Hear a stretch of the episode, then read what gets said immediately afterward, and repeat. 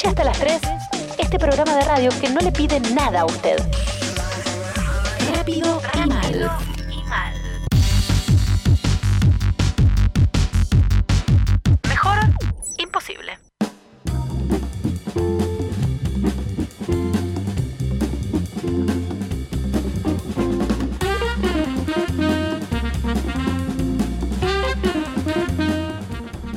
Bien, continuamos aquí en Rápido y Mal. Sí. Dijimos que venía alguien que iba a hablarnos sobre el actual gobernador de la provincia de Buenos Aires. Te lo vuelvo a repetir para que estés. Es el gobernador de la provincia de Buenos Aires, Axel Kicillof. Eh, Sebastián Rubín está con nosotros. ¿Cómo les va? ¿Qué tal, Seba? ¿Bien?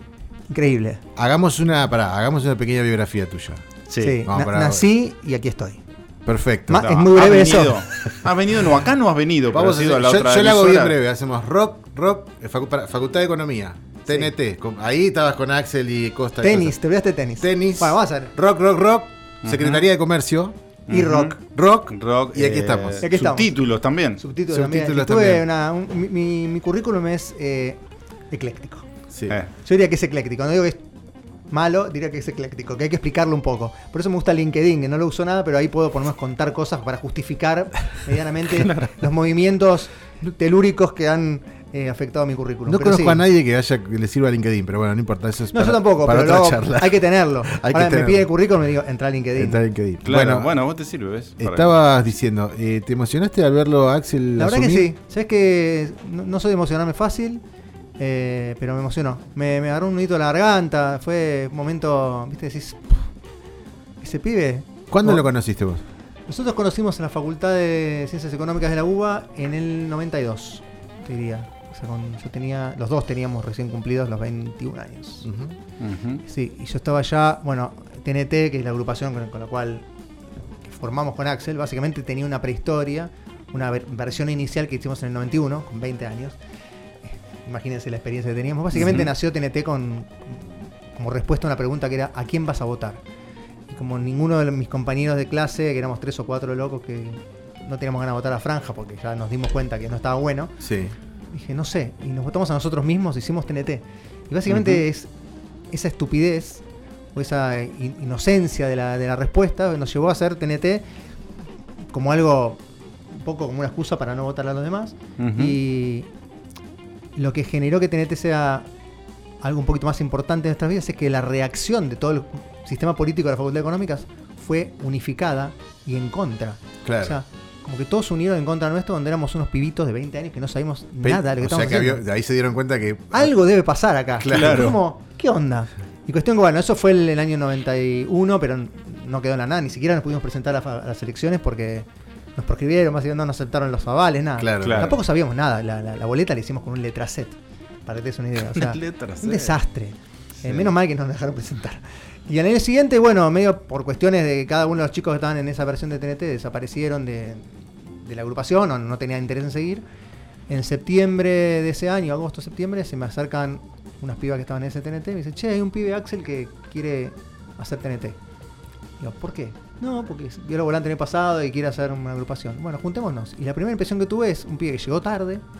O sea, yo estaba a punto de irme. Yo soy Sí, sí, vos sos bastante un- intolerante con la puntualidad. Ahora soy un Como Jimmy menos. Hoffa, ahora me enteré. ¿Eh? Como Jimmy Hoffa. Claro, no claro sé si viste la de Scorsese. Sí, el helado y la impuntualidad. Yo soy una especie de Jimmy Hoffa Claro. de- del helado y la impuntualidad. Y, me, y lo empecé a putear, ¿viste? Decir, no, este pibe, ¿quién se cree que es? Este pibe, no sé, ¿viste? Como así, yo, mi- bueno, berrinches, típicos Sí. de mi personalidad, que se me fueron a los 10 segundos de conocerlo. Ajá. Te conquistó. Hola, me vio, me miró, y fue como aluvión de carisma, ¿viste? Así. Y bueno, ¿qué hay que hacer? Y nos juntamos, dijimos, hagamos TNT, hagamos un volante, que es lo que hacíamos en medio humorísticos, y nos hicimos amigos. ¿Y ahí quién más estaba en esa lista de TNT? En ese TNT inicial estaban Lucas Berman, que siguió todo. Leo Picholi, que después fue presidente de Staples o algo así, y hoy es un gurú de la administración y el marketing.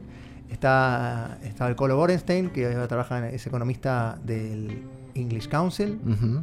Estaba Ujú. Axel Kosir Kisilov, Sí. es gobernador de Buenos Aires. Estaba yo, que soy cantante y guitarrista de los Andes, Ujú. entre otras cosas. Y éramos básicamente esos cuatro, Mechi, Mechi Cohen me- eh, y Marina Kessler y creo que alguno más. Pero eran muy, poquitos. Sandleris también estuvo. Sandris, no, a ver. Lo que Polémica, pasaba ahí es que las listas de, de la facultad vos tenías que llenarlas con gente. Claro, Claro. sí, sí. Y- Sí. ¿Con quién las llenabas? Con tus amigos. Claro. Con la que estaba alrededor. Entonces, Guido es muy amigo de Lucas, sigue siendo muy amigo de Lucas. Y así como Guido hay un montón de gente. Yo miro las listas y digo, este pibe nunca vino a una reunión, pero era, Claro, che, te podemos poner sí, sí. y entraban de suplente. Eso, eso es lo que pasaba con las. era- la verdad que era imposible tener un. ¿Y ahí ya, ya se avisoraba un un Axel eh, bien político o todavía? Sí, sí. sí, ya, ya lo era, siempre fue. Porque era medio animalito académicamente también. Era un animal. Yo vi, conocí con él dos chicos más de nuestra camada que tenían. Cuando vos estabas tratando de entender, él estaba discutiendo, profesor, que había una forma más fácil de hacer las ecuaciones. Ok. A ese claro. nivel.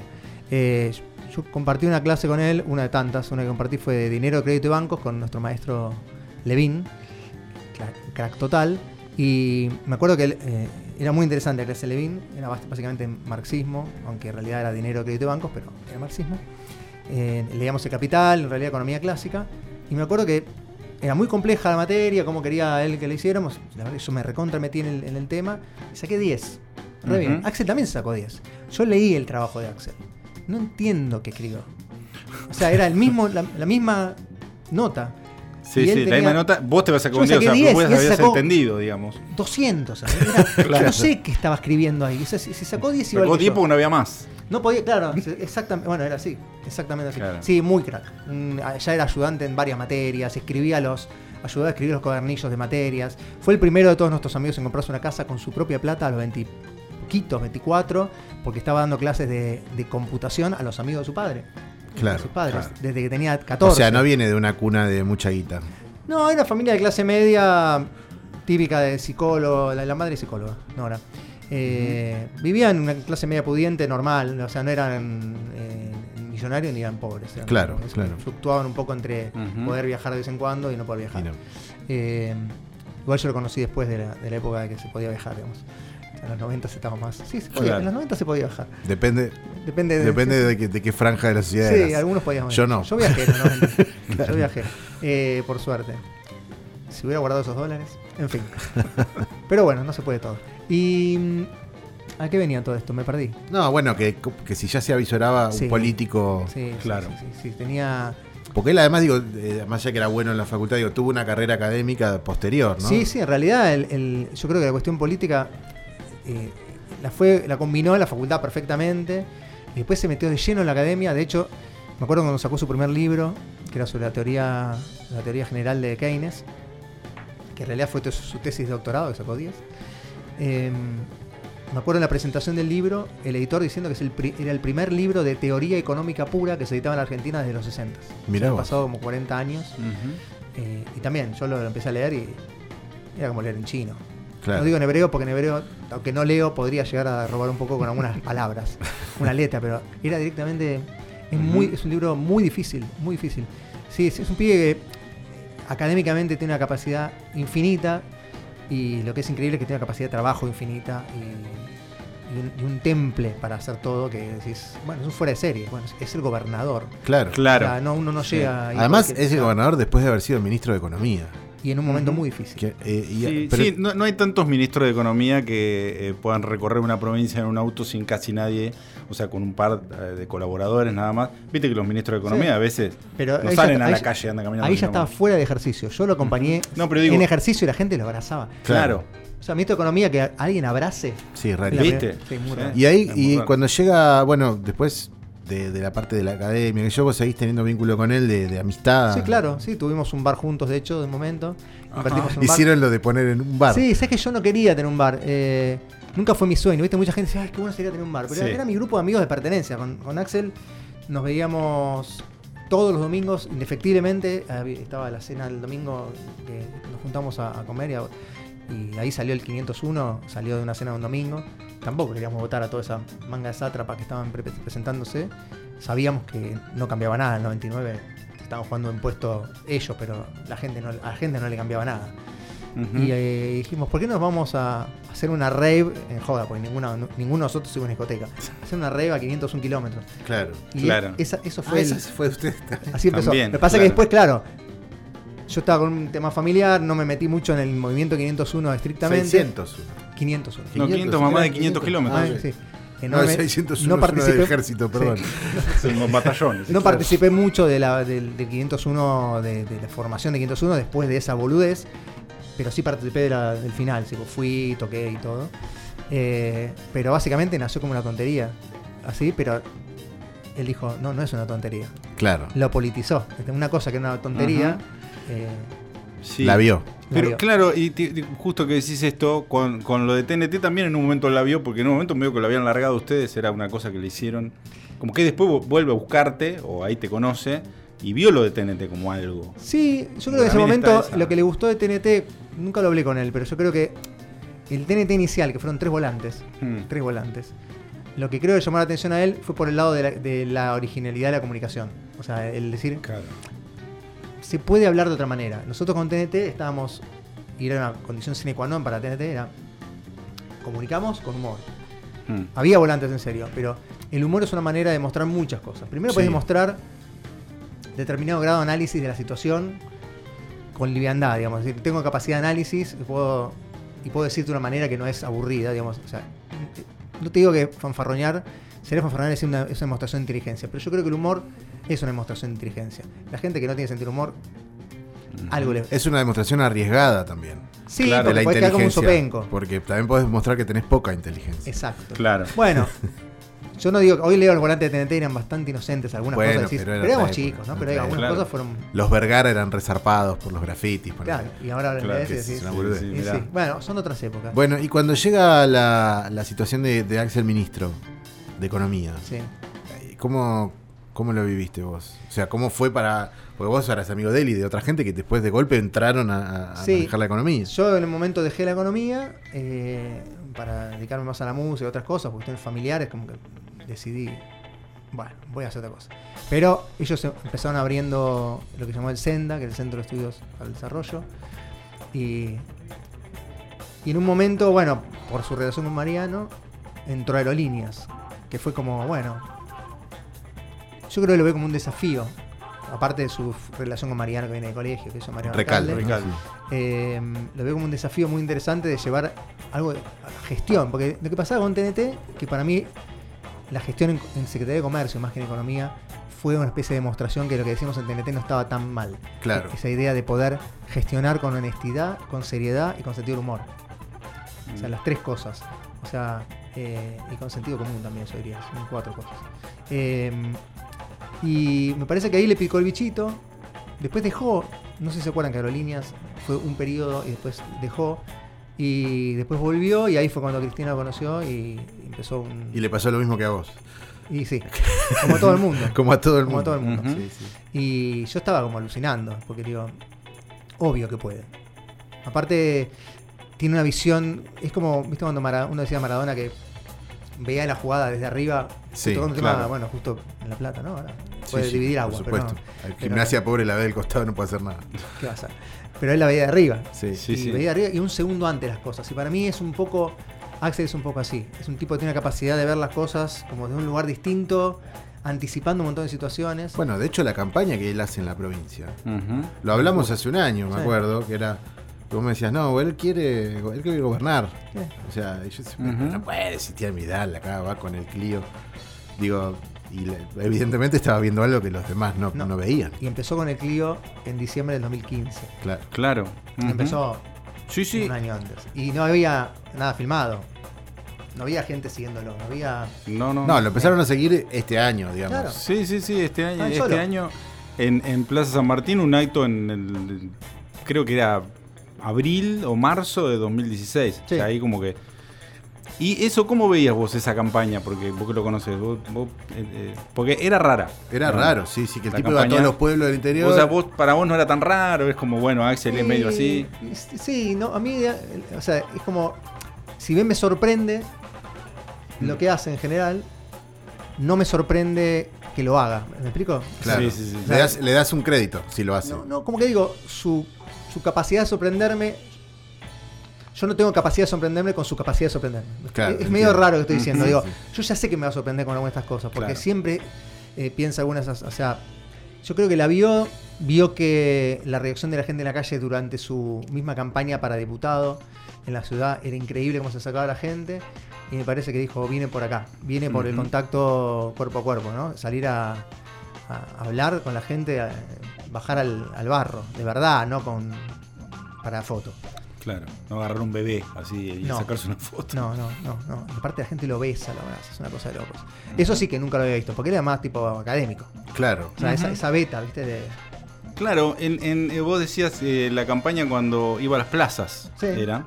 Y lo, era- lo que era interesante que se juntaba con los vecinos y no escatimaba en datos y eso, digamos. Era una charla de economía Sí, sí, muchas sí, veces, o de Bueno, gestión. ahí digamos. le iba la parte de docente, ¿no? Como Claro, que claro. su capacidad Bueno. de docencia y de explicar claramente las cosas que parecen difíciles. O sea, a mí nunca me explicó sus trabajos de la facultad, entonces nunca sé de qué hablaron. Pero si él me los explicara, los, los entendería perfecto. Bueno, cuando era ministro era una característica, ¿no? Muy didáctico. Sí. explicando, incluso ahora recién el discurso lo escuchábamos un poco y cómo explica la, la cuestión de, de- de la fuga de capitales y qué sé yo. Decimos, ah, bueno, no, claro, está mal. Sí. No hay que hacer eso. Yo creo que es capaz de expli- explicarte cualquier cosa. Si tenés dos horas, dos horas y media, puede explicarte cualquier cosa. Maldito geminiano ansioso. Sí, sí, sí. No, bueno, es- es- tuvo siempre una capacidad de, de- dialéctica larga. Bueno, y ¿eh? durante, ah, contemos un poco también que durante esa gestión en el Ministerio de Economía vos estuviste con Augusto Costa, que cómo entra él en esa relación, es Augusto entra a TNT, porque recibe un volante de TNT, básicamente. ves Y- que sirve repartir volantes. Claro, no, no, nosotros. Axel y yo hacemos un muy buen tándem de repartija de volantes. Ah, mira. Te diría que éramos los. Es medio fanfarro lo que voy a decir, pero teníamos un excelente tándem, nos poníamos uno frente al otro y nos podíamos liquidar 2.000 volantes en la puerta en un turno. O sea, era- éramos muy, muy insistentes. Y la- aparte de TNT, tenía una política que en general hacía volantes simple faz y poníamos que la gente podía usarlo del, del- del otro lado para escribir, hacer tomar notas, que no lo tiren. Éramos muy. Claro, ya Vehementes. tenían una conciencia ambiental. Sí, teníamos muy Ajá. vehementes con ese tema. Éramos muy buenos compañeros repartiendo volantes. Y Augusto recibió uno de esos volantes, estando en la facultad, y se intrigó y quiso entrar a TNT. Y de hecho fue uno de los pocos que entró a TNT y entró a la comisión de volantes, porque también tiene un gran sentido del humor. Tanto Axel como Augusto tienen muy buen sentido del humor. La Gran comisión del sentido del humor. sentido. Sí, tenía otro nombre, no lo puedo decir al aire, pero tenía un nombre medio raro. Pero sí, había. era- Bueno, y cuando llegan a la Secretaría de Comercio, que eh, se encuentran con un panorama. Digo, esto es previo al- a precios cuidados. justo y- antes de Precios Cuidados. Justo sí. antes de O sea, Precios Precios Cuidados lo diseñan Axel y Augusto en diciembre de 2013. Que todavía sigue, ahora es un chiste, pero bueno. Bueno, sí, hicieron algo, si querés te puedo explicar lo que hicieron exactamente con precios cuidados, pero... eh, Pero ¿cuál fue el laburo que hicieron, Basi? Si vos lo- si- tratemos de sintetizarlo porque. eh, precios cuidados, lo que pasaba en ese momento, que sigue pasando ahora, creo que hasta igual o peor, es que había una situación de dispersión de precios. ¿Eso qué significa? Que la gente había perdido la referencia a cuánto salían las cosas. Entonces vos ibas de- al supermercado y no sabes cuánto valen las cosas. No, Entonces puedes pagar cualquier cosa por cualquier eh, Producto, sí. Eso genera que quienes ponen los precios, que saben esto, obtengan ganancias extraordinarias. O sea, se quedan con una porción del ingreso de la gente que paga de más porque no sabe cuánto valen las cosas. Entonces, la idea de precios cuidados fue, ¿cómo hacemos para que la gente vuelva a saber cuánto valen las cosas? Entonces, vos no tenés que generar ahí una canasta de ofertas, que eso es lo que pasa ahora con el precio cuidado nuevo. No es una canasta de ofertas, precios cuidados, es una canasta de productos representativos del consumo medio de la, Argen- de la sociedad argentina. Claro. Entonces vos tenías la Tenías la gaseosa roja, sí, roja, sí. de litro y medio. No era una tercera marca. Entonces, ese es el ejemplo perfecto. Si vos ponés en la góndola, no en una góndola especial, en la góndola donde están todos los productos, la Coca-Cola roja de litro y medio, que es la marca que marca, que, Sí, que estable- es como la paritaria es el ancla. nacional. Que te dice, Claro. este es el precio de una gaseosa de litro y medio. Entonces, todas las demás gaseosas no se pueden ir muy lejos de esa. Mm. Entonces, la idea de precios cuidados era brindar una referencia de producto al- a la población y al mismo tiempo generar un ancla para los precios. Claro. Claro. Los precios de precios cuidados, además, eran voluntarios. O sea, no es que vos le ponías un chumbo a la cabeza a nadie. O sea, era un acuerdo voluntario con las empresas y los supermercados con precios que tuvieran ganancias razonables. Y estos precios se revisaban cada tres meses, cada cuatro meses, para que justamente no quedaran atrasados. Porque cuando vos tenés una- un, programa de este tipo Sí. y los precios quedan atrasados, no hay ningún incentivo ni para los fabricantes ni para los supermercados en vender algo cual pierden plata. Claro. Entonces, la idea siempre fue generemos una canasta de productos que tengan un precio que sea razonable y que tenga una ganancia razonable también para todos los que participan en la cadena. La otra pata era control, que ahí estaba yo, mucho control y también mucha publicidad del programa. La gente tenía que hacerse eco del Claro. programa. Me acuerdo de lo de la aplicación, lo de. Todo. Entonces la gente, era la gente la que pedía precios cuidados. Entonces se generó un programa que tuvo, a mi, a, digamos, a mi entender, por los números que manejamos nosotros de estadísticos, un éxito inusitado en ese tipo de. O sea, la marca Precios Cuidados terminó siendo una marca muy valiosa. Y Ujú. había gente que quería incluso entrar a precios cuidados. O sea, te mandaban mensajes, fábricas de, no sé, Ajá. cualquier cosa. Viromes, de lápices, de comida, de- todos querían entrar a precio cuidado, porque aparte asegurabas una demanda impresionante. La gente sabía que como el precio, el producto de precio cuidado tenía un precio razonable y era de producto de calidad, se lo llevaba y a veces se llevaba el producto de precios cuidados aún cuando había precios, productos con precios más baratos. Claro. Claro, Eso porque estaba porque la marca aseguraba calidad y precio. Claro. Razonable.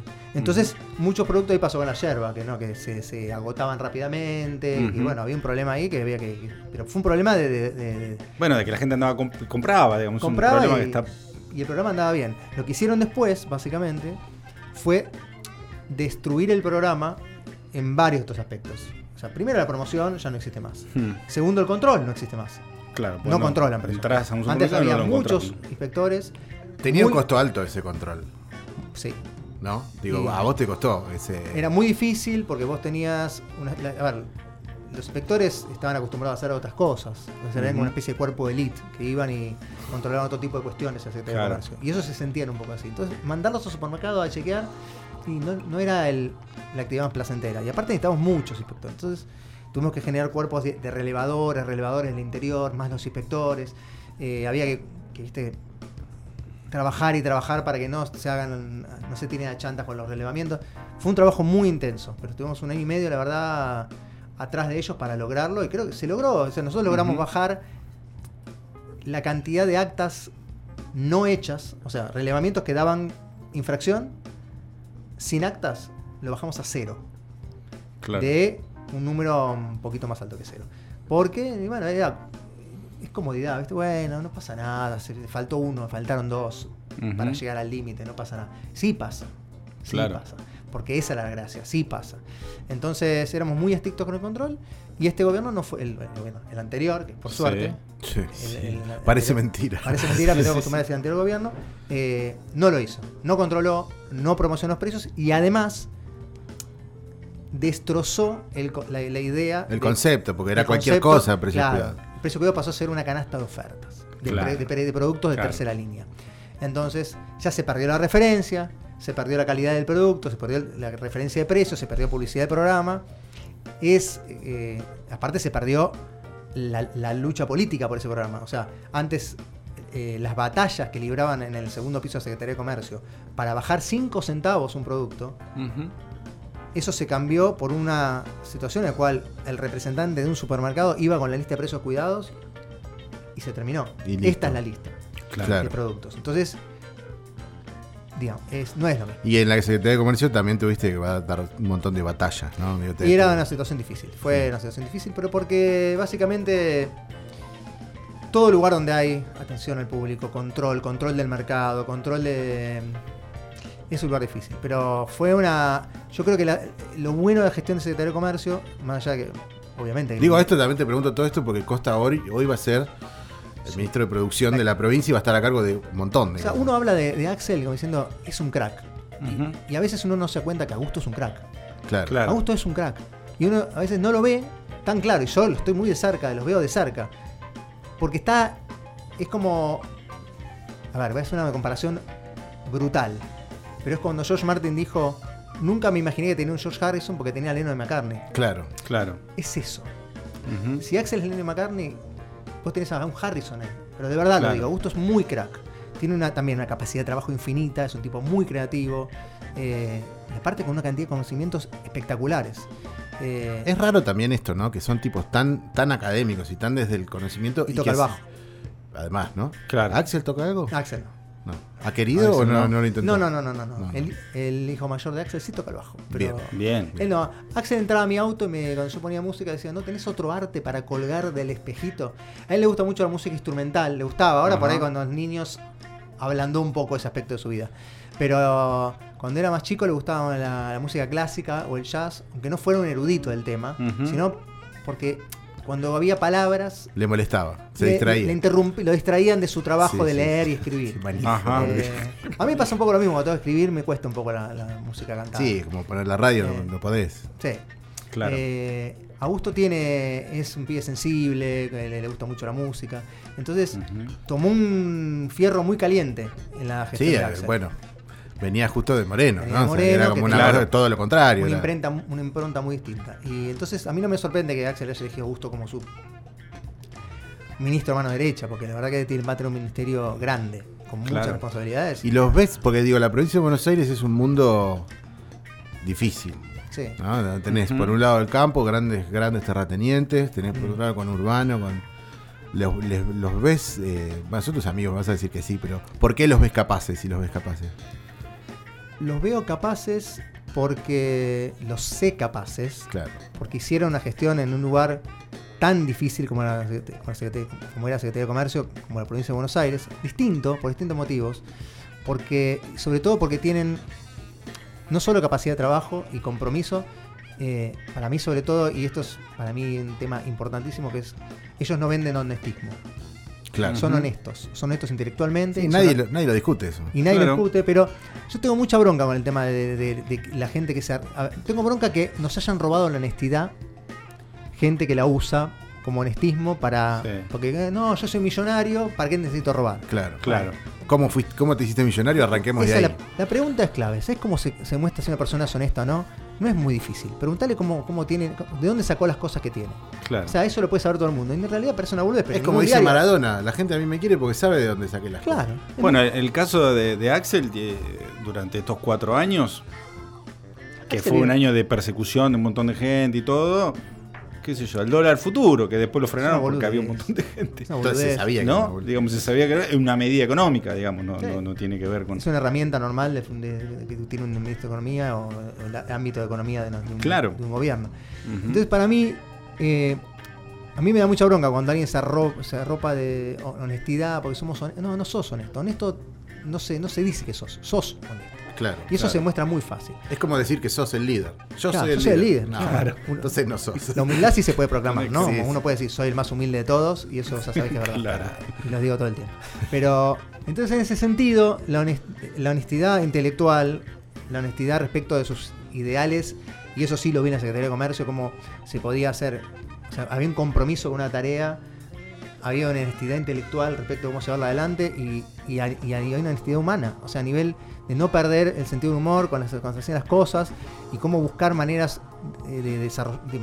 A mí me dieron, digamos, fue el día que Augusto me dijo que yo iba a ser director de alta comercial, básicamente, yo lo cuento como una anécdota medio graciosa, pero es medio terrible. Yo estaba trabajando básicamente con todos los chicos que hacíamos las, las estadísticas de precios cuidados y los relevamientos, y teníamos, bueno, todos los días estadísticas, estadísticas para tener todo el día. Y eran como cuarenta y pico de personas que tenía ahí arriba, y me levanta el tubo, me dice, Seba, mañana sos director de alta comercial. ¿Y qué tengo que hacer? No sé. Me cortó. y yo dije, bueno, tiene razón. Y yo fui a- al cuarto piso de levantada comercial y sabía perfectamente lo que tenía que hacer. Porque en el fondo, tanto Axel como él, sin que me lo dijeran, ya me lo habían dicho millones de veces. Vos, en cualquier situación, siempre tenés que defender al eslabón más débil. Claro. Claro. Entonces vos en cualquier situación que tenés que resolver, identificás los eslabones o las partes... ¿y ¿Quién es el más débil? No- siempre que tenga, obviamente, Después está la política, ¿no? Y siempre no, hay- con ra- digo, tiene que haber razón, ¿no? En las cosas, Sí, ¿no? Vos claro. no puedes analizar. no, no, pero en situaciones que tenés que decir, bueno, hay que defender al, al eslabón más débil. Y entonces yo en realidad, sin que Augusto o Axel me tenga que decir esto, yo lo sabía, porque es lo que pensamos de que tenemos 20 años. Y siempre pensamos lo mismo. Y Claro. entonces esa es la regla. Y esa es la línea que llega ahora a la provincia. La sí, y ahora además yo creo que se agrega otra cosa. Que tenés que. El eslabón más débil también es el que no está comiendo.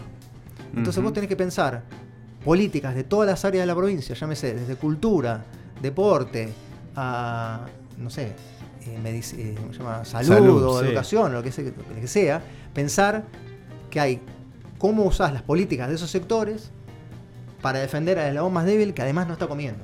Claro.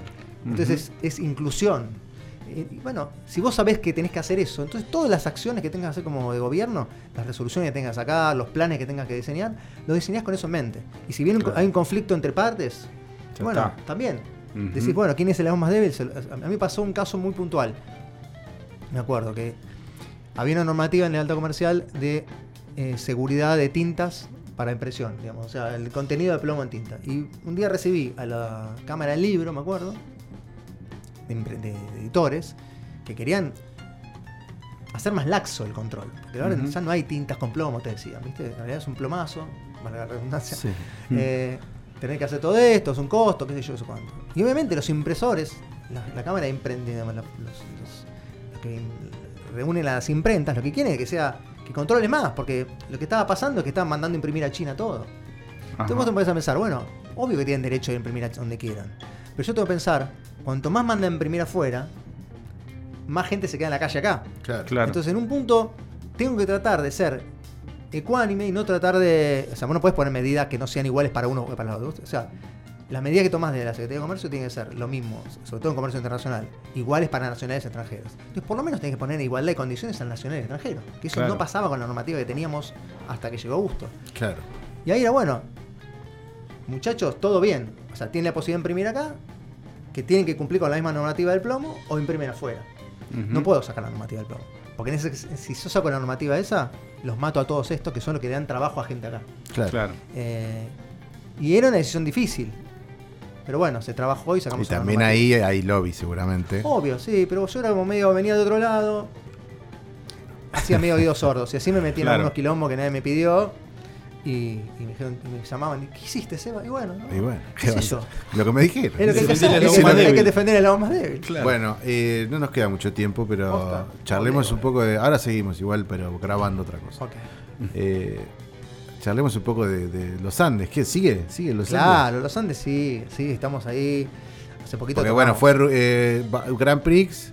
Grand Prix, la banda de los 2000. Bueno, yo tengo un disco que se llama Componer a Dron, que era lo que me gritaba Axel durante los shows de. Grand Prix. ¿Ese es. Axel el que grita? No, Eh, en el disco no, porque el disco ese día no. no pudo venir. Así me lo gritó otro amigo de TNT. Eh, pero el que me gritaba en todos los shows de Grand Prix, Componer Ladrón.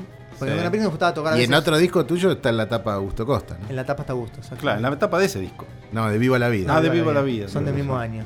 Eh, pero componer a dron era algo que me gritaba Axel todo el tiempo cuando tocaba. Estaba en el medio del show y de repente Axel componer me gritaba eso todos los shows, era como su gracia, su sentido del humor. Eh, hicimos Grand Prix hasta el 2002, 2000, no, 2004, y ahí ya me hice la carrera solista con los subtitulados, también con los campos magnéticos, Alvin Nacho y Rubín. Y ahora la última encarnación es una banda que se llama Los Andes, que es un Sí. cuarteto, era un cuarteto, de power pop clásico. Ahora son un, ahora somos un un dúo. en vivo trío. somos un dúo, digamos. Dúo. En vivo somos un dúo. Pero porque eventualmente ahora estamos justo en un momento de cambios. Pero estamos componiendo el disco nuevo, estamos muy contentos. Ahora fuera del aire te voy a mostrar la tapa. Dale. Ya tengo el nombre, tengo todo. Tengo dos nombres y dos tapas, pero ya una de Dios, sí. Y ya sabes cómo es. Ya eh, Sebastián Rubín tenía el nombre de la banda y del disco antes de tener ningún tener- tema compuesto ni nada. O sea, Porque ya yo sabía, todo. que estaba bueno que si el disco se iba a llamar Obras Cumbres, la banda tenía llamar Los Andes. Los Andes. O sea, era lógico. Hice la banda para poder sacar un disco llamado Obras Cumbres. Si no, nadie me iba a sacar un disco llamado Obras Cumbres. O sea, si no me lo saco a mí mismo, ¿viste cómo es? Ah, está bien. Y, y ahora estamos componiendo el disco nuevo. Estamos con, con Juan Marioni, que es el, mi coequiper, guitarrista y cantante también, y compositor. Y estamos, nos juntamos una vez por semana mínimo solo a componer y a, a armar canciones. Así que bueno, supongo que el año que viene estaremos sacando nuevo material para seguir con, con ese camino del, del éxito. Del éxito rotundo. El éxito es llegar de un fracaso al otro. Eso me lo dijo un amigo. Y así que bueno, yo en eso soy muy exitoso. Yo también. Todos acá, ¿no? O sea, Sí, no sí, sos- sí, no, no, no es el éxito. ya hablé mucho, se me secó la boca. Eh, sí, lo hablaste bastante.